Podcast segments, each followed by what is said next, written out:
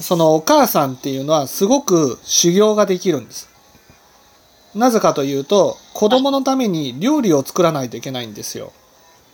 はい。で気分が乗らない日もあればね忙しい時もある落ち込んだ時もあるし泣きたい時もある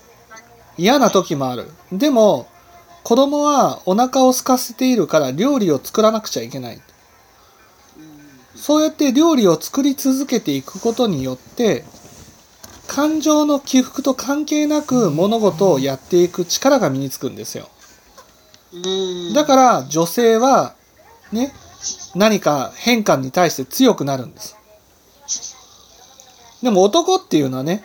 そういうお母さんみたいにその子供のためにどんな時でも料理を作らなくちゃいけないっていうことがないんですはい。だからうんその奥さんが亡くなったとか一人暮らしになったってなったらねすぐにもう自分のうん生活みたいなものはどうでもいいやってなってね料理を作ることもせずにコンビニで食事を食べるとかねうん。その出前を取ってとかねそうやってこう自分の生活が崩れていく結果的に早死にするわけですうん。じゃあ、やりたい気になるまで待った方がいいのかと思ったけれども、そうではないってことですよね。そう自分の中で例えば仏教を学ぶっていうノルマを課したならば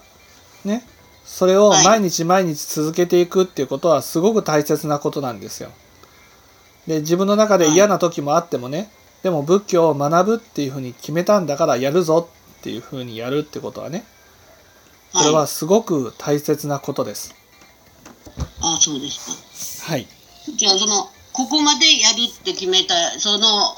そういうものも大丈夫ですか？そうここまでやるって決めたものを